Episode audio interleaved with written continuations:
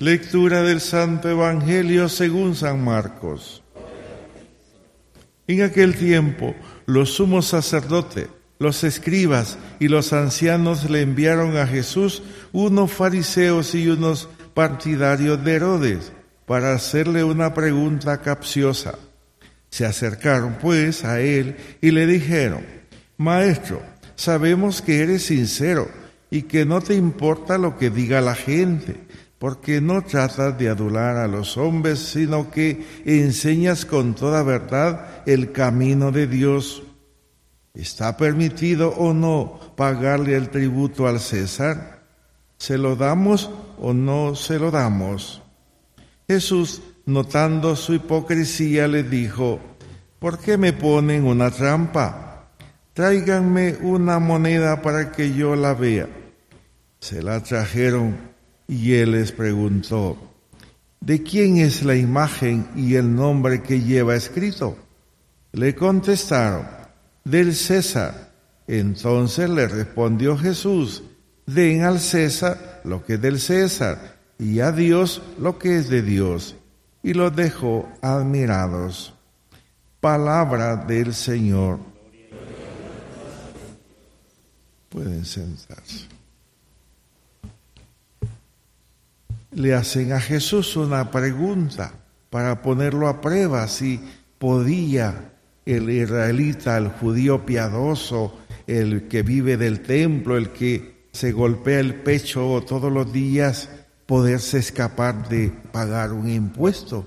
Y quizás en la intención de ellos estaba, ¿verdad? No debemos pagar impuestos porque eso es, es darle culto al hombre y por eso van a Jesús como diciendo, ahora vamos a ver si Jesús de qué lado está, si del lado de Dios o del lado del César.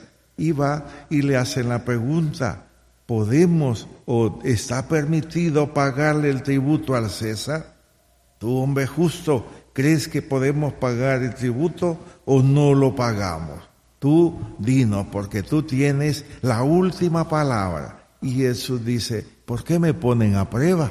¿Por qué quieren tentarme de esa manera? Y Jesús también, muy inteligente, dice, denme una moneda, sáquense una moneda del bolsillo. Miren que está hablando con fariseos, con escribas, enviados nada menos que por los ancianos de la ciudad, los sacerdotes, es decir, con la máxima autoridad no van por iniciativa propia, van empujados por el poder religioso. Y dice, sáquense una moneda. Y Jesús en ese sentido los pone a prueba porque sabemos que en el templo no se podía pagar tributo ni dar ofrenda con moneda extranjera. Tenía que ser la moneda acuñada en el templo porque comercializar o trabajar o, hacer algún tipo de gestión en el templo o para lo religioso no estaba permitido una moneda extranjera. nosotros hoy diríamos, tendría que ser el colón salvadoreño y no ninguna moneda extranjera, por muy valiosa, no se podía, ¿verdad? Todas las ofrendas tenían que ser con moneda acuñada en el templo. Y Jesús dice, denme una moneda. Ustedes que son tan piadosos, vamos a ver. Y se le salió la monedita que no tenía que salir. Dice, ¿qué tiene ahí esa moneda? Dice, ¿de quién es esa imagen y el nombre que lleva escrito? Y ellos, muy ingenuos, dicen, del César. Entonces casi que eso les dice, ve, cayeron en la trampa, porque si allí dice que es del César, ustedes viven en el mercado del César. Entonces denle al César lo que es del César y a Dios denle lo de Dios. Decir, nosotros fácilmente caemos en esa incoherencia de vida. Queremos juntar la lógica del mundo y la lógica de Dios. Van por caminos paralelos no se juntan El mundo tiene su dinámica y sus estructuras y está bien que las tenga y nosotros como sociedad pues hacemos lo que tenemos que hacer en una sociedad, ser justos, honestos, pagar los impuestos, declarar la renta, todo lo que hay que hacer a nivel social. Que eso sea injusto, bueno, ya que los criterios del mundo lo, lo juzguen y dice, y denle a Dios lo que es de Dios. Entonces el cristiano tiene que tener también conciencia clara de qué es lo que tiene que hacer delante de Dios. A Dios se le da honor, se le da gloria, se le da culto, se le da todo porque es de, Él todo. Y no vengan ahora a decir que Jesús es el que pone el criterio para la vida. Dice, está ahí, denle al César lo que es del César y a Dios lo que es de Dios. Jesús de esta manera se desvincula de querer poner como con su palabra el criterio del mundo, ¿verdad? Y de alguna manera hay un rechazo al, al emperador y a toda su política. Creo que también nosotros debemos de ser justos, honestos en ese sentido.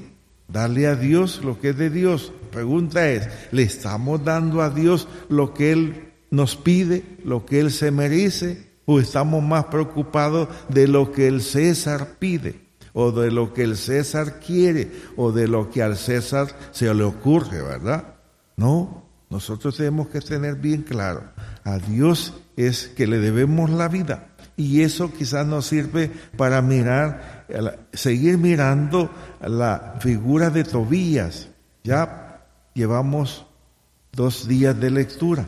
Yo les invito a que en su tiempo saquen para leerse toda la historia de la semana. Los cinco días hasta el sábado vamos a leer la vida de Tobías, qué va pasando con él.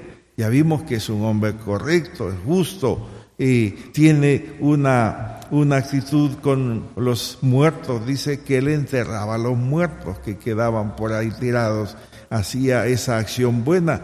Y llegó un día y cansado se bañó y se tiró a dormir ahí en el patio. Se quedó sentado, se quedó dormido con los ojos para arriba o para la cara para arriba y ahí le cae una cosita, una cuita, ¿verdad? Le cayó algo que no se lo esperaba y eso le provocó que quedara ciego o con la dificultad de la vista y es consciente, está ciego, no ve, pero es consciente de lo que pasa. Y la mujer, gracias a los trabajos de la mujer, él puede seguir comiendo porque la mujer sigue trabajando, sigue despachando mercadería textil. Y dice que un día le pagaron su, su venta y le regalaron un ternerito, un animalito. Y dice que cuando llegó el hombre oyó que gritaba, chillaba el animal y dice, ¿y qué pasa aquí?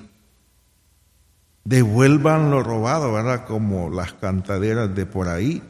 ¿No será que está robado? Devuélvanse a los dueños, porque yo, hombre justo, no me voy a comer ni una patita de ese animal si ha sido robado, porque él es bien honesto y quiere si va a vivir de la pobreza o no va a comer, pues no le importa, pero no va a comer algo que ha sido traído a casa sin el sudor del trabajo. Y por eso dice, no será robado, hay que devolverlo. No podemos comer nada robado. ¿Será así nuestra justicia? Todo lo que comemos, ¿será que no lo hemos robado? ¿No lo hemos querido comprar a un precio de indignidad a veces, queremos negociar las cosas con la gente, no necesariamente tienen que regalarla.